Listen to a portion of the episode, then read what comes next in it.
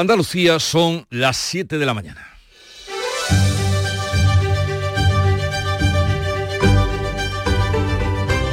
En Canal Sur Radio, La mañana de Andalucía con Jesús Vigorra.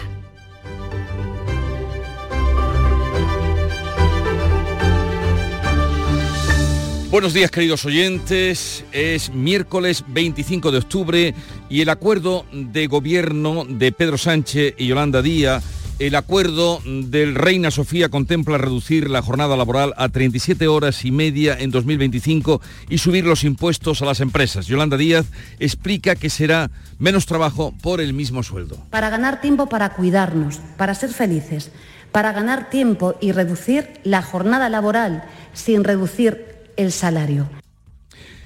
El texto incluye más subidas de salario mínimo, endurecer el despido y ampliar a 20 semanas los permisos por nacimiento. Medidas que financiará con los impuestos a la banca, las energéticas y el aumento del impuesto de sociedades para recaudar 10.000 millones extra. El Ejecutivo, el futuro Ejecutivo, eliminará vuelos domésticos donde haya una conexión por tren. Pedro Sánchez asegura que es un acuerdo para todos los españoles. Este acuerdo es para todos los españoles y españolas, para los que votaron a sumar, para los que votaron al Partido Socialista, pero también para quienes votaron otras opciones políticas.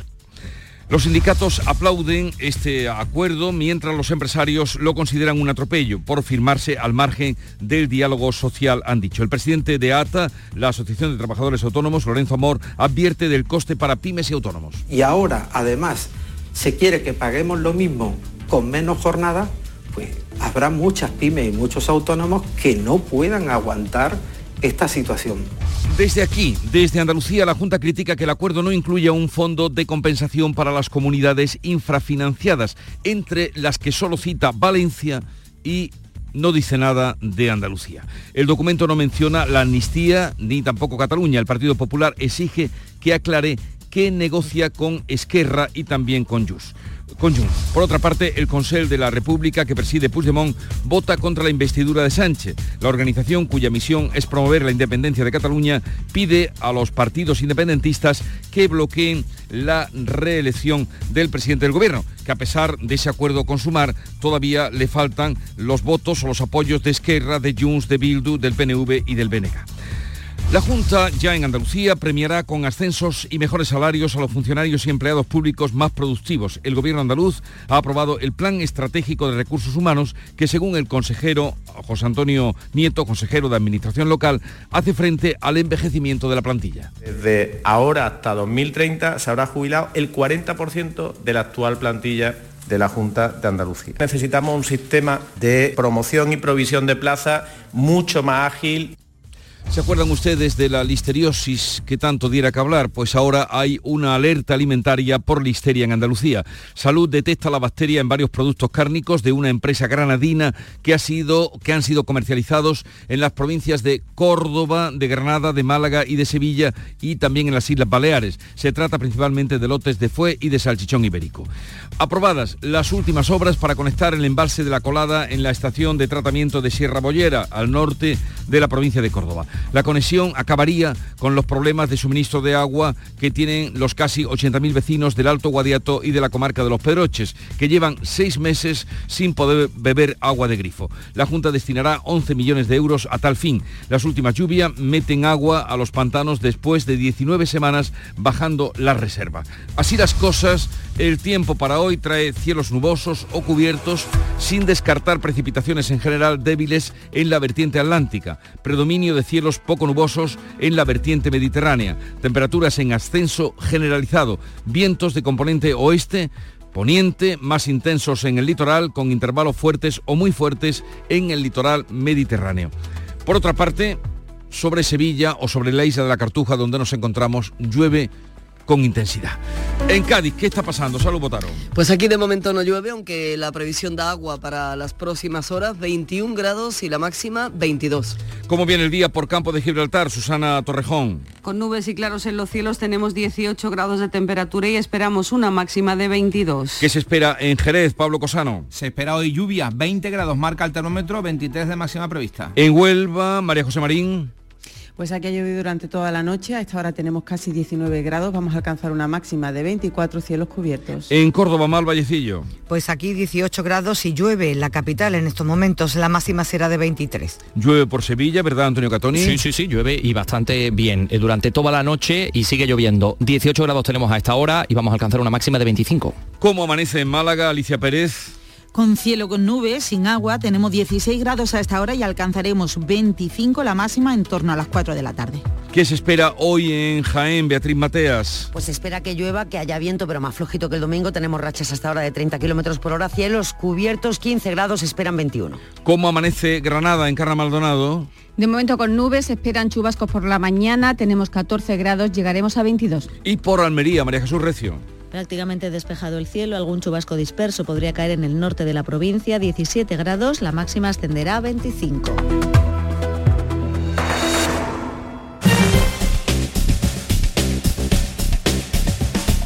Vamos a conocer ahora cómo se circula por las carreteras de Andalucía. Desde la DGT nos informa al Alejandro Martín. Buenos días, Alejandro. Muy buenos días. ¿Qué tal? Hasta ahora van a encontrar dificultades en la provincia de Sevilla, de entrada a la capital hispalense por la 49 a la altura de Tomares. También en esta misma 49, pero ya en la provincia de Huelva a la altura de San Juan del Puerto en dirección Huelva capital. Afortunadamente, eso sí, en el resto de carreteras de toda la comunidad andaluza no van a encontrar más dificultades, aunque eso sí, les recordamos esas obras de mejora que complican el estado de la circulación en la provincia de Huelva, en la 497 a la altura de Corrales y el puente del río Diel y también en la provincia de Almería en la A7 a su paso por el Viso y Retamar en ambas direcciones.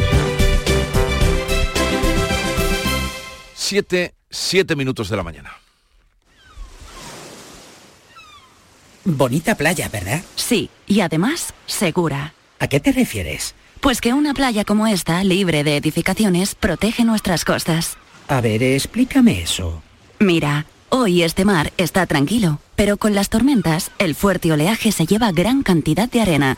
Una vez pasa el temporal, estas mismas olas la devuelven a la playa.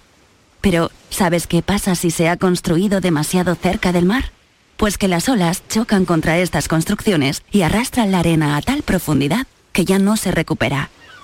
La playa se pierde y sin su protección se corre el riesgo de que el mar lo inunde todo. Por eso es tan importante mantener nuestras playas libres y respetarlas como ecosistemas. Así es, porque protegiendo nuestras playas permitimos que ellas nos protejan a nosotros. Nuestras playas, nuestra mejor defensa. Ministerio para la Transición Ecológica y el Reto Demográfico, Gobierno de España. Aquadeus, ahora más cerca de ti, procedente del manantial Sierra Nevada, un agua excepcional en sabor, de mineralización débil que nace en tu región. Aquadeus Sierra Nevada es ideal para hidratar a toda la familia y no olvides tirar tu botella al contenedor amarillo. Aquadeus, fuente de vida, ahora también en Andalucía. En Canal Sur Radio, la mañana de Andalucía con Jesús Vigorra. Noticias. Pedro Sánchez y Yolanda Díaz firman un acuerdo de gobierno, podríamos llamar el Pacto del Reina Sofía, donde lo presentaron y escenificaron, que recoge la reducción de la jornada laboral y sube los impuestos a las empresas, pero no menciona nada de la amnistía ni tampoco de Cataluña. Informa Manuel Pérez Alcázar. El PSOE acepta la propuesta de sumar de reducir la jornada laboral de 40 a 37 horas y media a la semana, que pueden quedar en apenas 32. Yolanda Díaz explica que será menos trabajo por el mismo sueldo para ganar tiempo de vida, para convertir esta legislatura en la legislatura del tiempo de la vida, para ganar tiempo para cuidarnos, para ser felices, para ganar tiempo y reducir la jornada laboral sin reducir el salario. El texto incluye más subidas del salario mínimo, endurece el despido y amplía a 20 semanas los permisos por nacimiento, medidas que financiarán con los impuestos a la banca, a las energéticas y aumentando el impuesto de sociedades para recaudar 10.000 millones extra. El futuro ejecutivo va a eliminar vuelos domésticos donde haya conexión por tren. Pedro Sánchez asegura que es un acuerdo para todos los españoles. Este acuerdo es para todos los españoles y españolas, para los que votaron a sumar para los que votaron al Partido Socialista, pero también para quienes votaron otras opciones políticas, pero que comparten un anhelo de progreso y de convivencia como nosotros y como nosotras. Podemos recela del acuerdo y no garantiza su apoyo. La ministra Irene Montero asegura que desconocen los detalles de lo firmado. Como les digo, tenemos que ver el detalle del acuerdo. Cuando tengamos el documento podremos hacer una valoración y lo que creo que es muy importante es que cuando trabajamos y cuando podemos estar en el gobierno hay resultados que son evidentes.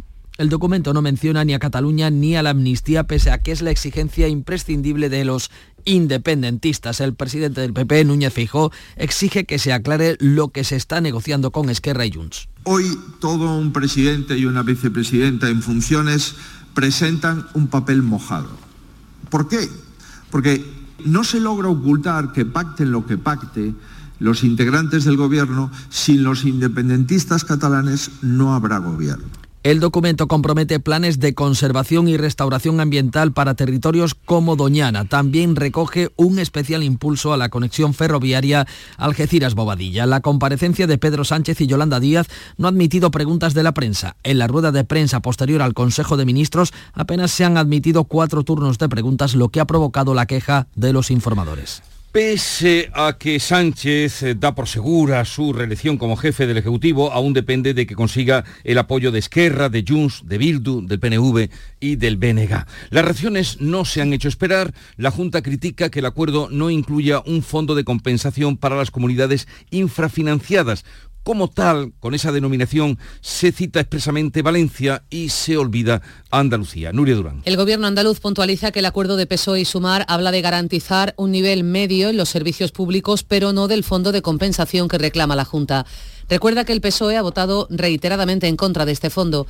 Critica que el documento solo cita a la comunidad valenciana como infrafinanciada. También considera imposible de aplicar la reducción de la jornada laboral a 32 horas semanales. Las patronales consideran un atropello que se haya firmado sin contar con los agentes sociales.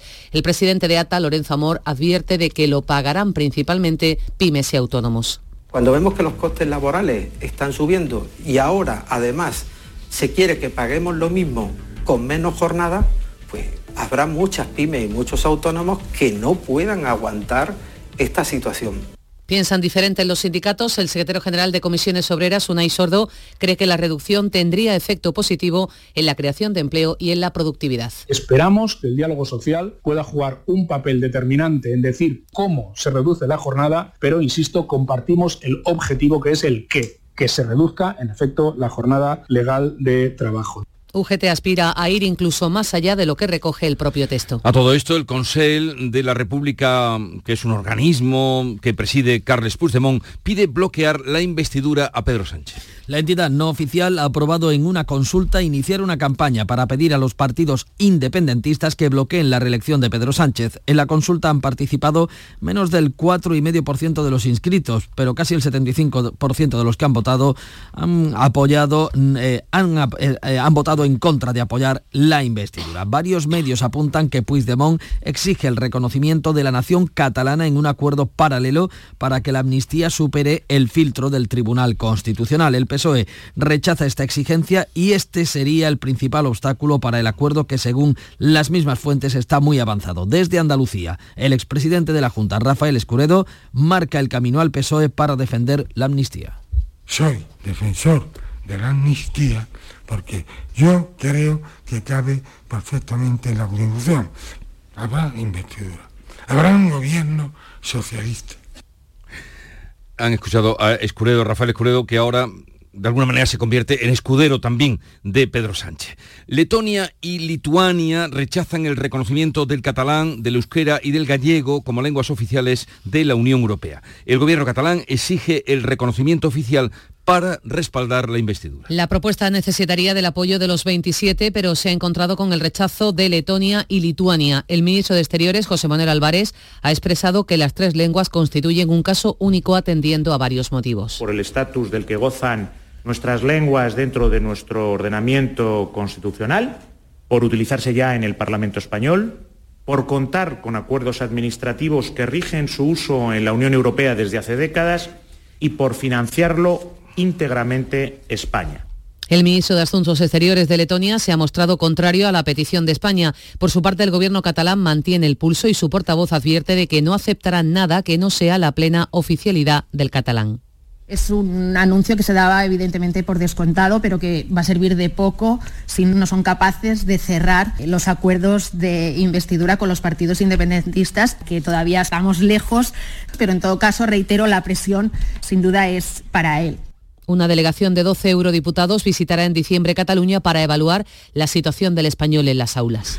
Reconocer la productividad, el trabajo bien hecho, es lo que pretende la Junta al anunciar que va a premiar con más sueldo y ascensos a los empleados públicos más diligentes y productivos. El gobierno andaluz ha aprobado el Plan Estratégico de Recursos Humanos que mejora la selección del personal de la Administración. El consejero de Justicia y Función Pública, José Antonio Nieto, destaca su importancia para hacer frente al envejecimiento de la plantilla.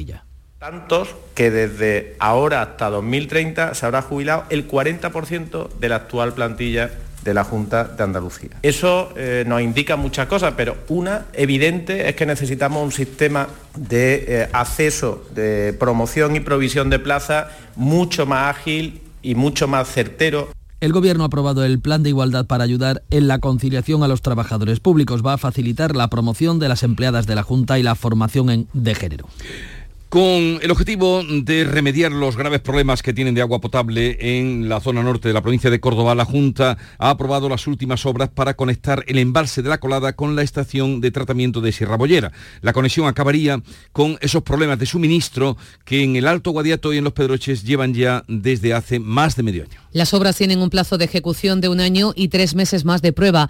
Está declarada de interés de la comunidad autónoma desde 2020. Los 73.000 vecinos de la zona llevan seis meses sin poder beber agua del grifo.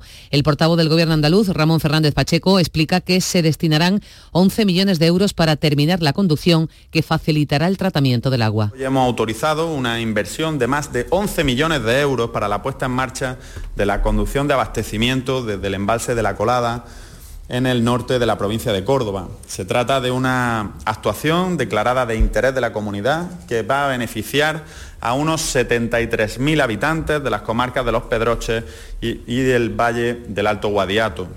Las últimas lluvias han roto la tendencia de pérdida de los embalses andaluces, que no obstante siguen por debajo del 19% de su capacidad. Las reservas han crecido en 51 hectómetros cúbicos. Junta y Gobierno avanzan que en los próximos días podrán cerrar el acuerdo para los regadíos del entorno de Doñana. Hay contactos diariamente entre las partes. La Junta mantiene la discreción y se muestra confiada en el acuerdo. La ministra en funciones de Transición Ecológica, Teresa Rivera, asegura que el acuerdo, que se conocerá en los próximos días, incluye medidas de protección medioambiental que con contribuyen al desarrollo rural de forma sostenible, mejora la vida de los jornaleros, además del cierre de pozos ilegales.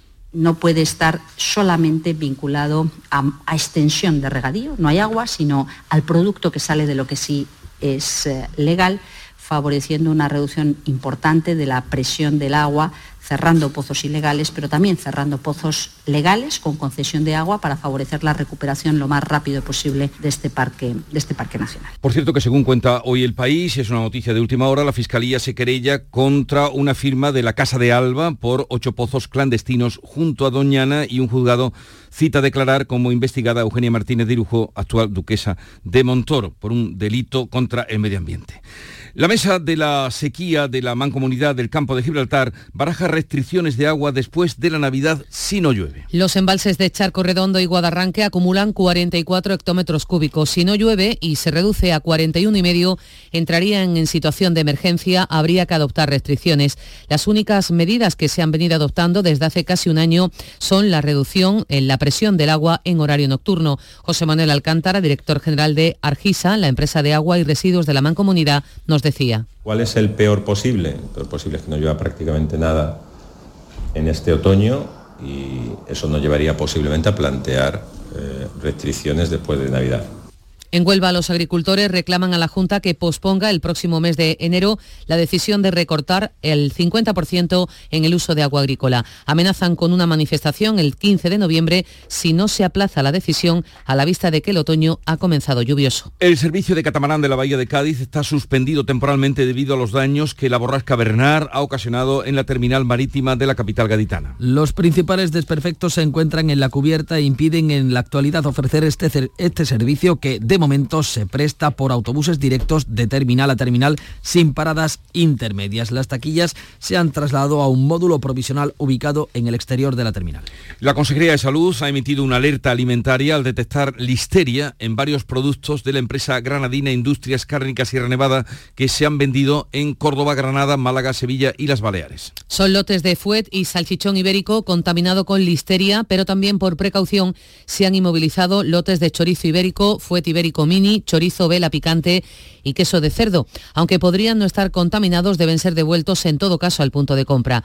De momento no hay ningún afectado por haber comido estos embutidos. Se pide que no se consuman. Localizado un cadáver en avanzado estado de descomposición en Málaga. El cuerpo ha sido hallado cubierto con una manta en un arroyo en las inmediaciones del polígono La Huertecilla, en la capital, dado su estado de descomposición. Por el momento no ha sido posible la identificación, aunque podría tratarse de una mujer. Se esperan los resultados de la autopsia. Nuevo accidente laboral mortal en Andalucía. En esta ocasión es un trabajador de 48 años que ha muerto al caerle encima un muro que estaba consolidando. Ocurría la pasada tarde en el municipio granadino de Deifontes. El ayuntamiento va a declarar tres días de luto oficial, lo anunciaba el alcalde Francisco Abril.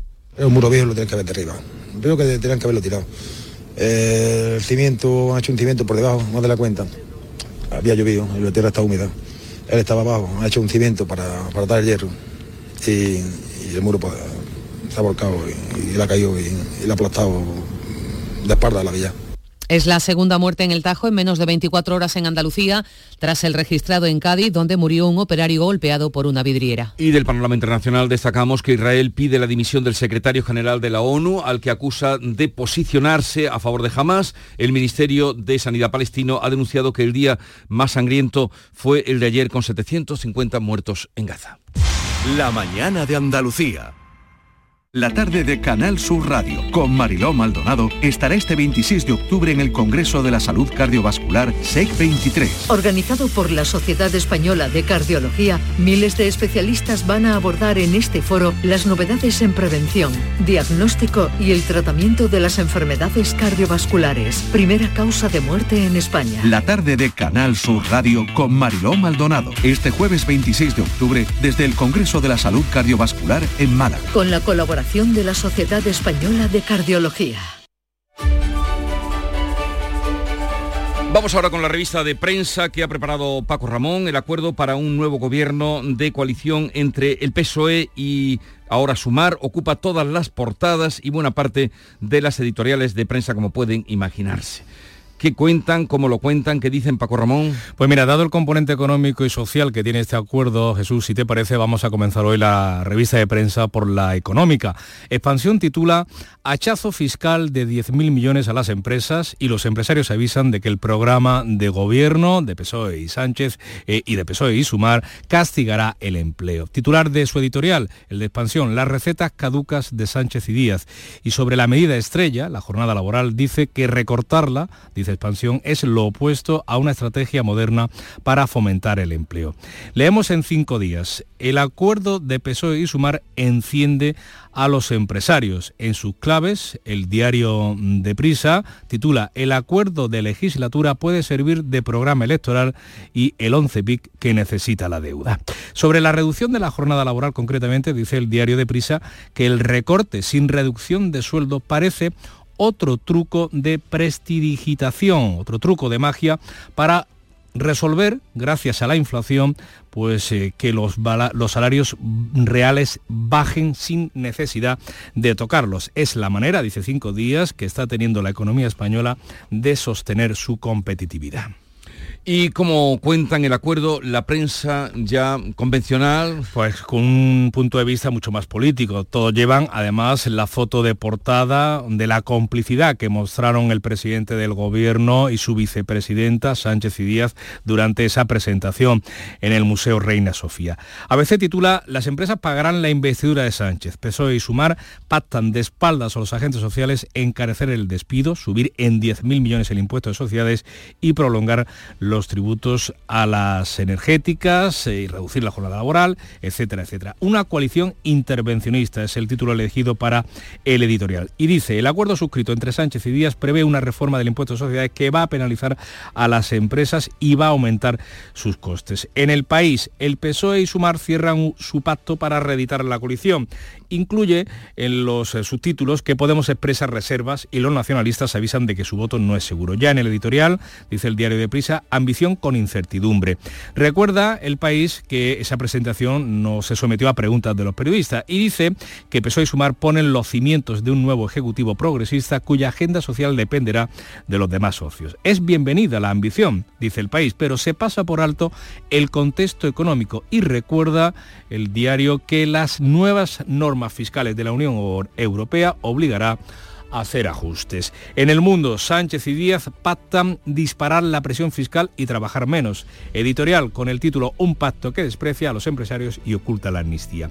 Con el aparato de propaganda al que acostumbra el gobierno de coalición, dice el mundo, Sánchez y Díaz presentaron un acuerdo de legislatura que dispara la presión fiscal, castiga a las empresas y a los ciudadanos, desprecia el diálogo social con los empresarios y oculta las presumibles concesiones a los independentistas, incluida la amnistía. También la prensa andaluza dedica editoriales em, a ese acuerdo. Lo hace el Grupo Yolí con el título Larga interinidad. Cumplido el trámite conscientemente sobreactuado por ambas partes, el acuerdo con Sumar eh, son muchos los factores que aconsejarían poner fin a la actual interinidad, desde el contexto exterior hasta los síntomas de frenazo que está empezando a mostrar ya, dice el Grupo Yolí, la economía española. Sánchez parece que antepone una vez más sus propias conveniencias estratégicas a los intereses generales. Es hora de acabar, dice, con una situación que no beneficia a nadie, o al menos de explicarla. ¿Y qué otros titulares al margen de este pacto del Reina Sofía podemos destacar hoy o has Pues, encontrado? Dos asuntos en exclusiva que llevan ABC y El Mundo. El diario ABC dice que Hacienda investigó a periodistas y políticos señalados por Montoro.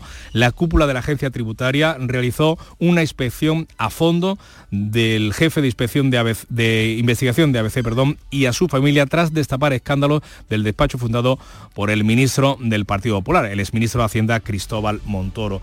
Y en El Mundo leemos que Puigdemont exige la nación catalana en un acuerdo paralelo a la amnistía. Junts lleva al PSOE al límite en la negociación de la investidura, presiona mm, la formación independentista, los socialistas, para que acepte una fórmula que permita superar el filtro del Constitucional diciendo que Cataluña es una nación. 7.27 minutos de la mañana, tiempo ahora para la información deportiva.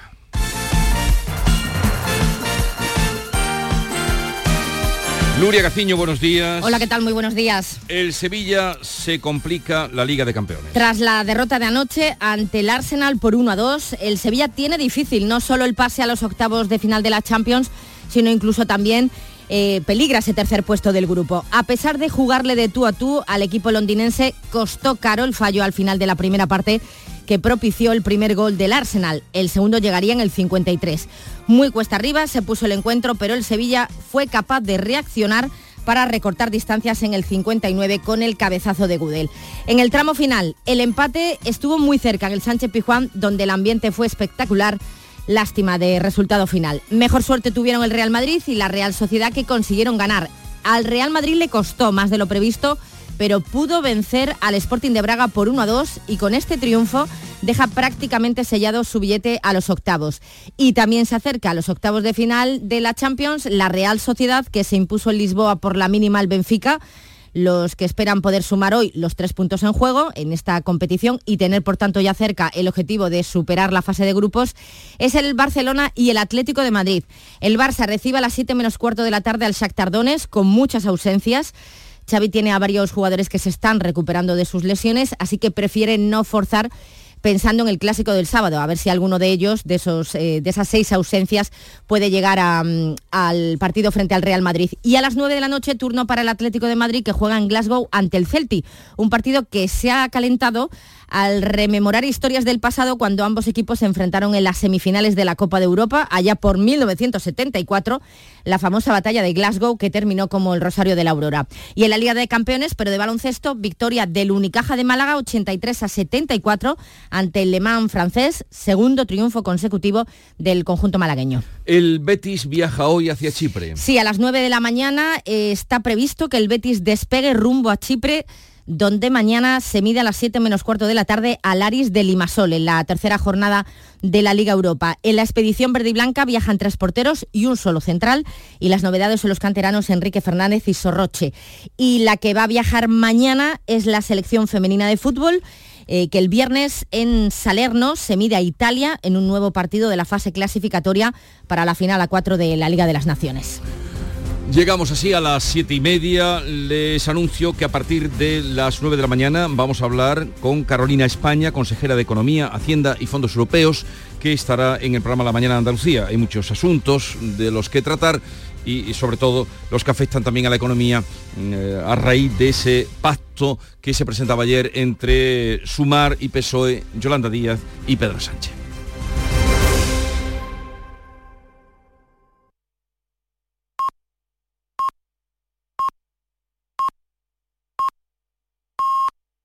Andalucía son ya las siete y media de la mañana. En Canal Sur Radio, La mañana de Andalucía con Jesús Vigorra. Y a esta hora vamos a recapitular en titulares con Nuria Durán los asuntos que les estamos contando esta mañana. El acuerdo de gobierno de Sánchez y Díaz contempla reducir la jornada laboral y subir los impuestos a las empresas. El texto incluye subir el salario mínimo y modificar el impuesto de sociedades para recaudar 10.000 millones más. Los empresarios lo consideran un atropello, los sindicatos lo aplauden. El documento no menciona la amnistía ni cita a Cataluña. El PP exige que aclare qué negocia Pedro Sánchez con Esquerra y Junts. El Consejo de la República que preside Puigdemont vota contra la investidura de Sánchez. La organización cuya misión es promover la independencia de Cataluña pide a los partidos separatistas que bloqueen la reelección del presidente del gobierno. Varios periódicos recogen hoy la exigencia de Puigdemont a Sánchez de reconocer la nación catalana en un acuerdo paralelo a la amnistía para sortear al Constitucional. La Junta aprueba un plan estratégico de recursos humanos por el envejecimiento de la plantilla. El 70% de los trabajadores de la Administración andaluza es mayor de 50 años y dentro de siete llegará la jubilación al 40%. El Ejecutivo andaluz premiará con ascensos y mejores salarios a los empleados más productivos. El gobierno andaluz ha aprobado las últimas obras para conectar el embalse de la colada en Córdoba. La infraestructura, con un presupuesto de 11 millones de euros, va a resolver los problemas de suministro que sufren casi 80.000 vecinos al norte de la provincia. Las últimas lluvias dan entrada de agua a los pantanos después de 19 semanas con caída en las reservas. Alerta alimentaria por listeria en Andalucía. Salud detecta la bacteria en varios productos cárnicos de una empresa granadina que han sido comercializados en las provincias de Córdoba, Granada, Málaga y Sevilla, también en las Islas Baleares. Se trata principalmente de lotes de fuet y salchichón ibérico. Y vamos a recordar la previsión del tiempo para hoy. Cielos nubosos o cubiertos, sin descartar precipitaciones, en general van a ser débiles en la vertiente atlántica, predominio de cielo poco nuboso en la Mediterránea. Temperaturas en ascenso generalizado, vientos de componente oeste, poniente más intenso en el litoral, con intervalos fuertes o muy fuertes en el litoral mediterráneo oriental. Son las 7.32 minutos de la mañana y en un momento estamos con las claves económicas del día. Te ayudamos a darle la vuelta a tus ahorros. Descubre lo que puedes conseguir con la cuenta 360 de Cajamar. Y no le des más vueltas. Consulta la información de requisitos y vinculaciones de la cuenta 360 en tu oficina más cercana o en gcc.es barra cuenta 360. Cajamar. Distintos desde siempre. Dios mío, Yaya, qué buenos están tus macarrones. Algún día nos tienes que contar tu ingrediente secreto. Pates la piara, más buenos que el pan. Las claves económicas con Paco Bocero.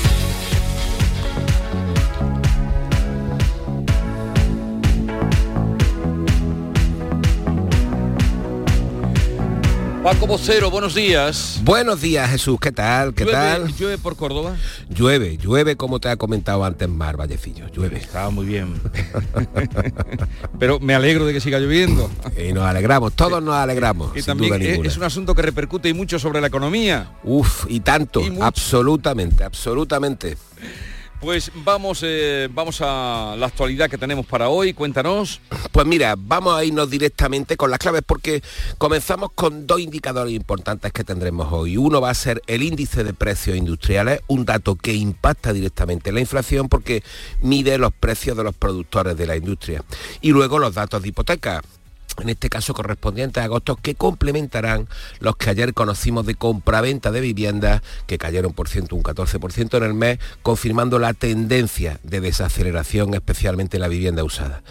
Y ahora nos vamos al plano fiscal y te comento que España perdió 662 millones en concepto de IVA en el 21, en 2021, una cifra que representa ingresos perdidos principalmente por, mira, por fraude, evasión y elusión del IVA, quiebras no fraudulentas, errores de cálculo o insolvencia financiera. Bueno, ¿y qué más cosas tenemos para hoy? Pues mira, eh, te comento que si vemos esta cifra absolutamente en, en seco y pensamos en 662 millones de euros, pues nos quedamos un poco eh, cortos porque decimos, bueno, y esto es mucho, es poco o nada. Pues habría que hacer comparativas porque todo mira... Es comparable, ya lo es- tú, que todo es comparable. Exactamente, fíjate, porque lo que se perdió en el conjunto de la Unión Europea fueron 61 mil millones de euros. Es decir, a España, en España solamente perdimos de esos 61 mil millones 662. Y claro, podemos ver el ejemplo en otra información que estos días se ha difundido con trazos muy grasos, por la que me preguntabas el lunes, la de la riqueza española en paraísos fiscales que había alcanzado los 141 mil millones de euros, ¿recuerdas, no? Sí, sí, sí. Exacto. Y mira, y es que claro, nos parece una cifra muy alta porque representa el 10,4% del PIB de nuestra producción. Sin embargo, para ponerla en valor de verdad, tendríamos que compararla al menos en ese trazo grueso con las de otros países y países de nuestro entorno, ¿no? Es decir, ¿qué riqueza francesa, italiana, alemana, portuguesa o de Países Bajos está también en esos paraísos fiscales? Bueno, y cuando la comparamos nos llevamos una pequeña sorpresa. Fíjate, Francia tiene el 19,6% de su PIB en paraísos fiscales, por dejar ese mismo titular. Y su PIB, por cierto, es el doble del nuestro. Si nosotros rozamos el billón 400 mil millones de euros, el suyo, el de Francia, es de 2 billones 639 mil. Las cuentas, imagínate, salen fáciles. Claro, que si nos vamos a los Países Bajos tienen el 12,8%. Nuestros vecinos portugueses el 22,4%. El Reino Unido el 40,5%. Y en nuestra banda de cifras tenemos Alemania, Italia el 9,6% o Suecia el 10,4%. Es decir, hablamos de un problema global, por supuesto, no de un problema estrictamente nacional o español. Y si vemos los números y los comparamos con el resto, pues nos llevamos muchas sorpresas. Hombre, no somos ni de lejos los que más dinero, riqueza financiera, riqueza financiera tienen fuera del país en paraísos fiscales. Es decir, que no somos ni de lejos el país de insolidarios que se llevan fuera el dinero para no pagar impuestos, que parece que es lo que somos cuando escuchamos estos datos, ¿no?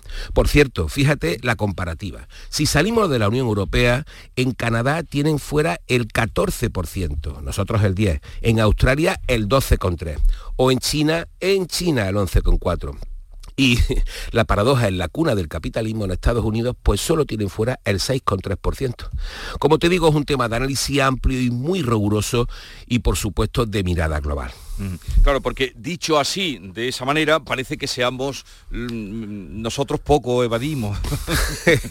Desde luego estamos ¿verdad? por debajo de la digo media ahora sin hablando duda de lo ninguna. particular, de lo particular, pero de lo general también. Pareciera que, que fuéramos los más defraudadores y no es así con estos datos que tú nos traes y comparas que hacen eh, poder valorar el contexto en el, en el que estamos. Exactamente. Eh, exactamente. ¿Algo más quieres apuntarme para hoy? Por cierto, luego va a venir por aquí la consejera de Hacienda, eh. Carolina España. Eh, creo que hay muchos temas hoy de los que comentar, ¿no? ¿Te parece? Muchísimo, muchísimo. Oye, incluso, oye, Madrid va a volver a deflactar para el año que viene el IRPF. ¿Lo vamos a volver a hacer también nosotros aquí en Andalucía? Eso sería una buena pregunta. Pues se la pasaré en tu nombre. Eh, ¿Alguna cosa más? Pues hasta mañana y que siga lloviendo. Eso, eso es que, lo que- siga lloviendo en Andalucía. Eso es lo que deseamos. Un abrazo, Venga, Paco. un abrazo, Gracias, hasta luego. adiós. La mañana de Andalucía. Andalucía está viviendo un grave problema de sequía. Está en manos de todos aunar esfuerzos para garantizar el suministro. Por ello, seguimos avanzando con nuevas infraestructuras e inversiones para conservar, proteger y regenerar los recursos hídricos. Plan SOS. Soluciones y obras frente a la sequía. Damos vida al agua. Junta de Andalucía. Todo el deporte de Andalucía lo tienes en el pelotazo. Fútbol, baloncesto, motociclismo, fútbol sala. Con la información de nuestros equipos, los deportistas, el análisis de los partidos y competiciones, los protagonistas de la noticia. Todo lo tienes de lunes a jueves en el pelotazo, a partir de las 10 de la noche. El pelotazo, con Antonio Caamaño. Contigo somos más Canal Sur Radio. Contigo somos más Andalucía.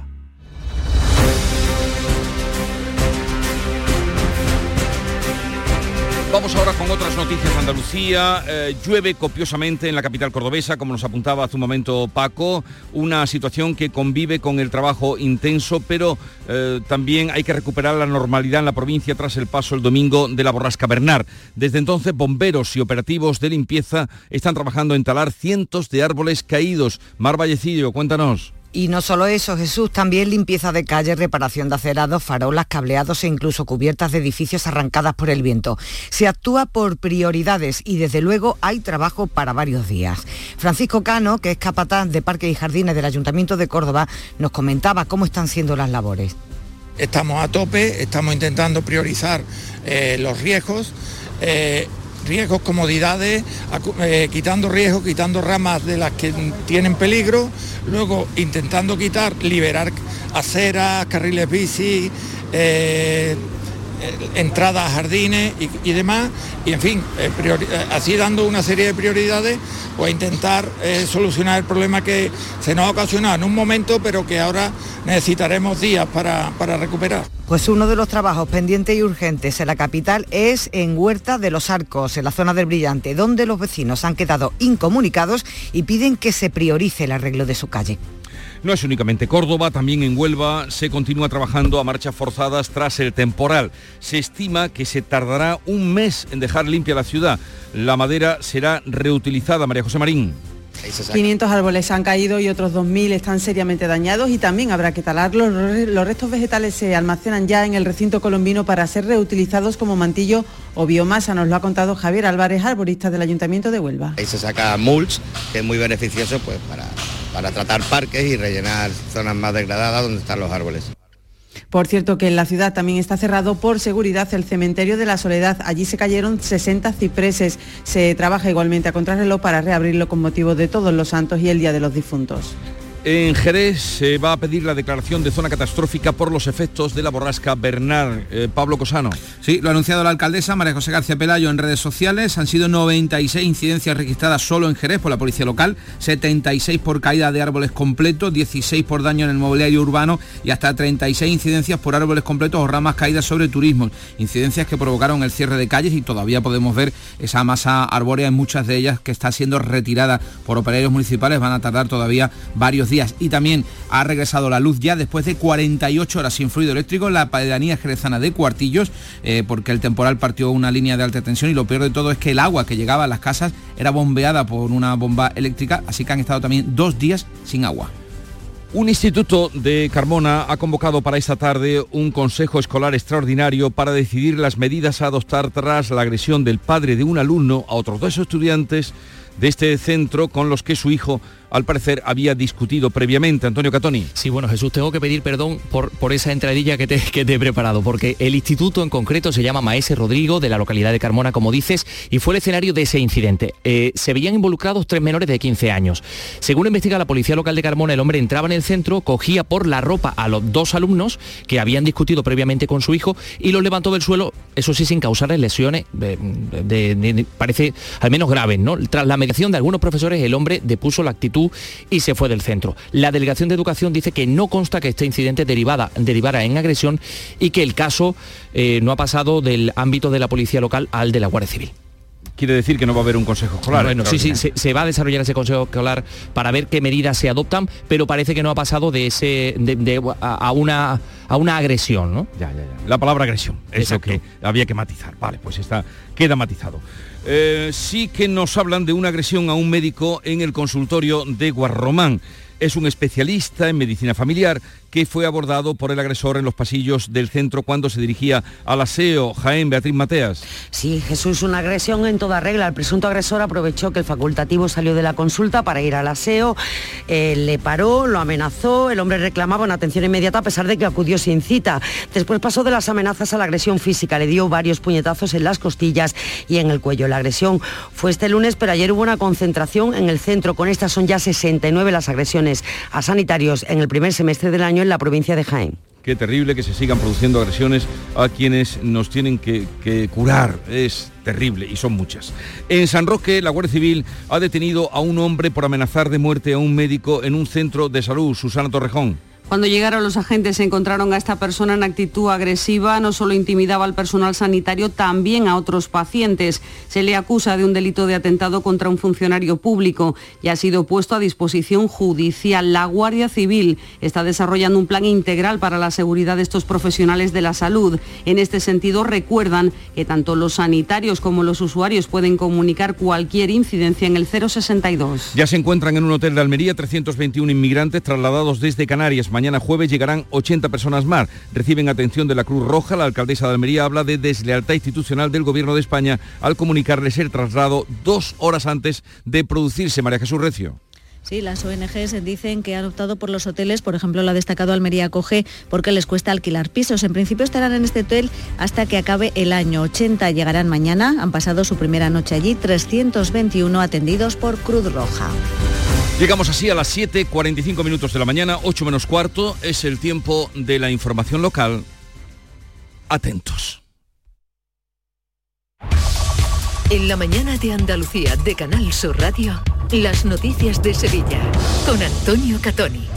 Buenos días, llueve en Sevilla la lluvia que ha caído de forma continua durante la noche, aunque no se han recibido cantidades significativas. Desde las 12 de la pasada noche han caído 8 litros y medio por metro cuadrado en Guadalcanal o medio litro en Sevilla capital. Pero por primera vez los pantanos que abastecen a la ciudad y a su provincia ven aumentar las reservas. Están casi al 29% tras recibir en la última semana 17 hectómetros cúbicos. Vamos a seguir con lluvias hoy y lo comprobamos Agencia Estatal de Meteorología, Marta Alarcón, buenos días. Muy buenos días. En la provincia de Sevilla tendremos cielo nuboso cubierto, sin descartar precipitaciones débiles. Las temperaturas subirán de forma generalizada, alcanzando los 25 grados en Sevilla, Écija, Lebrija y Utrera, 24 en Mairena del Alcoro, los 20 en Alanís. El viento será de suroeste, es una información de la Agencia Estatal de Meteorología. Apuntamos también, los empresarios sevillanos advierten del perjuicio que podría suponer para Sevilla la supresión del vuelo entre Sevilla y Madrid en virtud del acuerdo de investidura entre el PSOE y Sumar, un extremo que niega la delegación del gobierno en Andalucía. Y en deportes, la derrota del Sevilla ante el Arsenal por 2 a 1 en la Champions, lo que complica las cosas al equipo de Nervión para estar en la siguiente fase de la competición europea. Comprobamos cómo se circula esta hora por las carreteras de Sevilla y su provincia. Tenemos 8 kilómetros de retenciones en la entrada por la autovía de Huelva, 1 por el patrocinio, 3 en el puente del Alamillo, 2 en la S30 en el nudo Gota Beleche en sentido Road Urbana Norte, 2 kilómetros también en el puente del Centenario en sentido Cádiz. Ya en el interior de la ciudad, tráfico intenso en el eh, patrocinio, también en el puente del Alamillo, en la Ronda Urbana Norte en ambos sentidos y en las avenidas de Kansas City, de Andalucía y de La Paz en sentido entrada a Sevilla, también en la avenida Juan Pablo II y Puente de las Delicias. Comenzamos con la realización de Pedro Luis Moreno. Ya, ya. Toda la vida nos la pasamos buscando. Que si buscas pareja, que si buscas piso baratito, que si buscas trabajo estable, que si buscas un colegio a los niños. Pues si lo que buscas es un Renault Capture de ocasión, en Sirsa, busques el que busques, lo tenemos. Totalmente revisados y a tan buen precio que lo vas a tener muy fácil. Y si buscas cualquier otro Renault de ocasión, kilómetro cero seminuevo, también lo tenemos. Ven a descubrirlos a Sirsa, tus concesionarios oficiales Renault. En Canal Sur Radio, las noticias de Sevilla. La noticia es el agua. Afortunadamente, ha llovido durante toda la noche. Desde la pasada medianoche, las primeras horas de este miércoles se han recogido casi un litro y medio por metro cuadrado en Tomares, medio litro en el aeropuerto de Sevilla, en Sierra Morena casi 8 litros y medio en Guadalcanal y 5 en Cazalla de la Sierra, según datos de la EMET. No son cantidades significativas, pero sí eh, el hecho de que por primera vez en meses los pantanos que abastecen a Sevilla han visto aumentar sus reservas en esta última semana. Se encuentran al 28,9%. 8 puntos por debajo del nivel que tenían el año pasado. Sin embargo, han sumado 17 hectómetros cúbicos en los últimos 7 días, lo que supone un 1,85% más. En conjunto, el agua recogida equivale al consumo de casi dos meses. A pesar de ello, en San Nicolás del Puerto los vecinos no pueden beber del agua del grifo por la turbidez que presenta. Es el eh, segundo episodio de este tipo que mm, viven sus 600 habitantes en menos de dos semanas y por causas bien distintas. En la primera ocasión se debió al bajo nivel freático del pozo y ahora por las lluvias que caían en los últimos días de forma importante. De hecho, por lluvias y sobre todo por viento, son dos los municipios sevillanos que piden la declaración de zona catastrófica. En el caso del Cuervo los daños se han estimado en unos 2 millones de euros con desperfectos repartidos por todo el pueblo. El ayuntamiento ha abierto una oficina de damnificados. Así lo explicaba el alcalde José Manuel Oliva. Eh, los problemas se dan principalmente en edificios públicos y edificios privados, derribos de muros de centros educativos, cortes de calle con árboles de gran porte, retiradas de cubierta, paneles fotovoltaicos, cubiertas aligeradas que han sido totalmente arrancadas. También pide la declaración de zona catastrófica Lebrija por daños en el municipio, pero sobre todo en el campo. El viento ha destrozado 80 hectáreas de invernaderos como el de José Cuellar, que ha perdido una explotación de 3.500 metros llena de clavellinas. Esto no hay manera de arreglarlo nosotros. Esto la única manera es que haya ayuda, nos den un dinero por ahí para poderlo levantar. Si no hay ayuda, pues nos tendremos que abandonar. No podemos seguir con esto porque esto es imposible que nosotros tengamos dinero para levantar esto. De esta misma clase, mm, de 150.000 euros para arriba, valdría. Mis hijos se irán al paro, que si no hay ayuda, pues lo tienen perdido todo aquí el Ayuntamiento de la capital prevé que los trabajos de limpieza tras el temporal estén concluidos antes de que acabe la semana, puedan reabrir los parques. Los jardines del Alcázar permanecen cerrados con 14 ejemplares destrozados por el viento. Y por cierto, los ficus de la Plaza de la Encarnación ya son historia después de que este martes se completara la tala del único que quedaba en pie. Son las 7 y 50 minutos. Las noticias de Sevilla. Canal Sur Radio. Los empresarios sevillanos advierten del perjuicio que puede suponer para Sevilla la supresión del vuelo Sevilla-Madrid en virtud del acuerdo entre PSOE y Sumar para la investidura de Pedro Sánchez. Ambas formaciones pactaban incluir ese punto que contempla la supresión de enlaces aéreos nacionales siempre que se puedan sustituir por transporte terrestre no contaminante con un recorrido inferior a dos horas y media. De esta manera expresaba su desacuerdo el presidente de los empresarios de Sevilla, Miguel Rus. Hace un grave daño a la competitividad y al progreso de la provincia de Sevilla esta medida supone, en muchos casos, la obligación de pernoctar a necesitar más tiempo para enlazar desde otros medios con el aeropuerto. Esto originaría un claro encarecimiento de las comunicaciones, colapsaría las conexiones con AVE, ya de por sí deficitarias de plazas, un servicio poco estable y deficiente se suma a las críticas del alcalde de Sevilla, quien calificaba de nuevo agravio para la ciudad por parte del gobierno central este acuerdo. Decía, decía José Luis Sanz que cierra las puertas a Sevilla y frena su crecimiento. Un extremo que niega la delegación del gobierno en Andalucía, porque dice que Sevilla enlaza con un hub, un centro de operaciones internacional como es el aeropuerto de Madrid, y porque el tiempo de trayecto del AVE entre ambas ciudades es superior a las dos horas y media. Por otra parte, les contamos que la primera fase del traslado a la ciudad de la justicia en Palmas Alta se pospone de nuevo, se termina terminará de ejecutar a lo largo de noviembre. La decisión se ha adoptado tras aceptar la Junta la última petición de la Judicatura para que la mudanza se haga progresiva. Eso sí, el próximo 31 de octubre entrará en funcionamiento ya en Palmas Altas el juzgado de lo mercantil número 4 de nueva creación. Vamos con los deportes y con esa derrota del Sevilla en la, Champions. Antonio Camaño, buenos días. Hola, ¿qué tal? Muy buenos días. El Sevilla perdía anoche ante el Arsenal 2-1 en el tercer encuentro de la fase de grupos de la Liga de Campeones. Y es que el equipo de Diego Alonso, a pesar de la buena imagen mostrada, no fue capaz de sumar y se sitúa en una situación complicada para estar en la siguiente fase de la máxima competición europea. En el otro partido del grupo, el Lens y el PSV empataron a uno. Y el Betis parte esta mañana hacia Chipre, donde va a disputar el jueves el partido de Europa League ante el Aris Limassol, con la vuelta de William José y Guido Rodríguez, pero donde la gran novedad es la del goleador del Betis Deportivo, Ginés Sorroche, máximo goleador del filial con cinco goles. En el capítulo de ausencias no viajan Bartra ni Fekir, lesionados y los no inscritos Sabalí, Altimira y Chadirria. Tú, sí tú, el que sueña con independizarse lo que tienes que hacer es comprarte un coche de ocasión. En Driveris celebramos el Día de la Hispanidad con una amplia selección de coches de todas las marcas, con la mejor garantía del mercado y a muy buen precio. Pásate en octubre por tu tienda más cercana o entra en driveris.es. Driveris, vehículos de ocasión de verdad. Niño, tráeme algo fresquito de la nevera. Pero papá, si esto está más caliente que el queso de un San Jacobo. ¿Nevera rota? Aprovechalo. Las ofertas de verano de Tiendas El Golpecito y consigue por fin la nevera que mereces. Tiendas El Golpecito. Electrodomésticos nuevos, con y sin golpes o arañazos, más baratos y con tres años de garantía. En Alcalá de Guadaira y Utrera. 954 100 193. www.tiendaselgolpecito.es Este miércoles os esperamos en el Auditorio Nissan Cartuja de Sevilla a las 7 de la tarde para disfrutar del show del comandante Lara en vivo y en directo. Vive una tarde espléndida de alegría, humor e ingenio con el show del comandante Lara. Con la colaboración del Auditorio Nissan Cartuja. En Canal Sur Radio, las noticias de Sevilla. Con Antonio Catoni. Esta mañana se inaugura en Fibes el Space and Defense Industry Sevilla Summit, la cumbre de la industria espacial y de defensa que se va a prolongar hasta mañana, que contará con unos 300 asistentes y que va a abordar el contexto internacional y los retos del sector. Eh, además, los participantes van a analizar la estrategia de la Junta de Andalucía en defensa y en aeroespacio. Eh, Sevilla ya alberga la Agencia Espacial Española con un presupuesto anual de 700 millones de euros y entre sus retos destacan la redacción del Plan Nacional del Espacio y una propuesta de ley española al respecto. También en la agenda los padres de la niña de Écija que moría tras ser operada de vegetaciones y sufrir un shock hemorrágico están citados hoy en uno de los juzgados eh, de la localidad de Écija con el fin de que ratifiquen su denuncia. Para mañana se ha previsto la comparecencia de un médico en calidad de investigado. En el juicio de Rocío Caíz por el asesinato de Rocío Caíz han prestado declaración los cuatro forenses que practicaron la autopsia, aseguran que murió asfixiada por detrás y que no presentaba signos de intento de reanimación y hay dudas de que sufriera una agresión sexual. Sepan también que hoy se presenta la vigésima edición de Festival de Cine de Sevilla y que conocemos pues más cosas acerca de los Grammys Latinos de Sevilla, la edición número 24, entre otros que el Labón Armado y Peso Pluma van a estar ahí.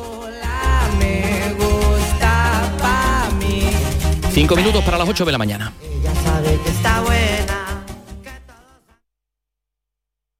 Escuchas La mañana de Andalucía con Jesús Vigorra.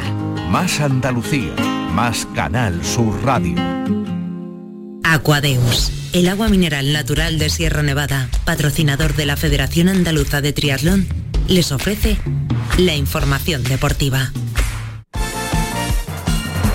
8 menos 5 de la mañana, Nuria Gaciño, buenos días. Hola, ¿qué tal? Muy buenos días. Plantó cara el Sevilla, pero se le escapó el partido y lo va a tener difícil. Una pena después del eh, partido tan bueno que disputó anoche frente al Arsenal. Se le pone muy cuesta arriba la Champions al conjunto de Nervión después de perder anoche con el Arsenal por 1 a 2 no solo tiene muy difícil meterse en los octavos de final de la competición, sino que tampoco tiene asegurada la tercera plaza del grupo, la que da acceso a la Liga Europa. Una pena realmente lo de ayer en el Sánchez Pijuán, que a pesar de la lluvia que cayó durante todo el partido, presentó un ambiente como el de las grandes noches europeas.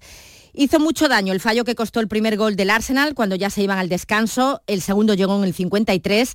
En el 59 Gudel recortó distancias y el empate estuvo muy cerca, pero al final, como bien dice Sergio Ramos, los errores pasan factura. Muy bueno, es lo que tiene, ¿no? Esta competición es muy dura, los pequeños errores pues al final son vitales, marcan la diferencia y bueno, quedarnos con las cosas buenas en la segunda parte, después de, la reacción del equipo, metimos el primer gol, fuimos por el segundo y, tuvimos, ¿no? La posesión de balón ante un rival que siempre la quiere tener, ¿no? Intentando mejorar como equipo y después del cambio que hemos tenido, pues intentar pues mecanizar, ¿no? Este modo de juego nuevo que tenemos para intentar sacar la, la mejor versión del equipo. Tiene complicado el pase a los octavos de la Champions porque solo cuenta con dos puntos, los mismos que el PSV, mientras que el Lens francés tiene cinco, el Lens que empataba con el PSV anoche, y el Arsenal seis, a falta de tres jornadas para que termine esta fase de grupos. Y encima toca el Arsenal en su cancha el 8 de noviembre, pero mientras haya vida hay esperanza para los de Diego Alonso. Con respecto a la competición, esto no termina hasta que se toca el último, el silbato del último partido. Acá no, no vamos por perdido nada. Eh, tenemos un sueño que es poder jugar octavos de final ¿eh? y, lo vamos a mantener encendido hasta que, hasta que se juegue el último partido. Lo que sí le puedo decir es que a partir de, esta noche nosotros estamos pensando en el CADE y únicamente en el CADE. Bonito choque, el duelo andaluz del sábado entre el Cádiz y el Sevilla en el nuevo Mirandilla. Y hacemos un alto en las Champions porque dentro de poco va a partir el Betis rumbo a Chipre, donde mañana disputa la tercera jornada de la Liga Europa.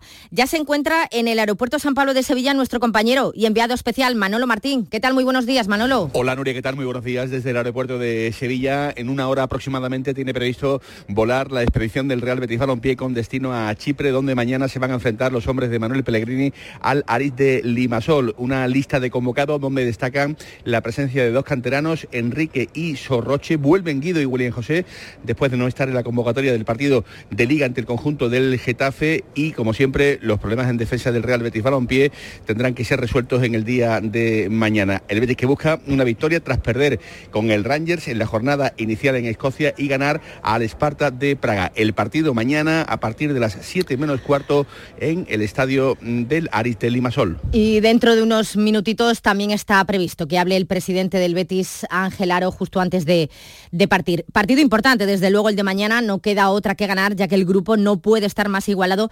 Tienen tres puntos todos los equipos de, de ese grupo. El que desde luego nos ha complicado la vida es el Real Madrid y eso que le costó ganar anoche al Sporting de Braga por 1 a 2. Este triunfo deja prácticamente sellado su billete a los octavos de final de la Champions y también se acerca a los octavos la Real Sociedad que se impuso en Lisboa por la mínima al Benfica. Hoy estaremos atentos al Barcelona y al Atlético de Madrid. El Barça recibe a las 7 menos cuarto al Shakhtar Donetsk con muchas ausencias, hasta 6. La mayoría se están recuperando de diferentes lesiones y Xavi pues no quiere forzar, a ver si alguno puede llegar al clásico del sábado. Gaby es la única baja por sanción y el otro partido en el que estaremos eh, también muy atentos es el del Atlético de Madrid que a las 9 visita al Celtic de Glasgow, un partido que se ha calentado más de la cuenta, ¿no? ya que la prensa de ambos países se ha dedicado a rememorar historias del pasado de esas semifinales de Copa de Europa del 74 que ambos equipos disputaron y que terminó con la batalla de Glasgow. Y el Unicaja, victoria en la Liga de Campeones, 83 a 74. Aquadeus, ahora más cerca de ti, procedente del manantial Sierra Nevada, un agua excepcional en sabor, de mineralización débil que nace en tu región. Aquadeus Sierra Nevada es ideal para hidratar a toda la familia y no olvides tirar tu botella al contenedor amarillo. Aquadeus, fuente de vida, ahora también en Andalucía. Canal Sur, la radio de Andalucía.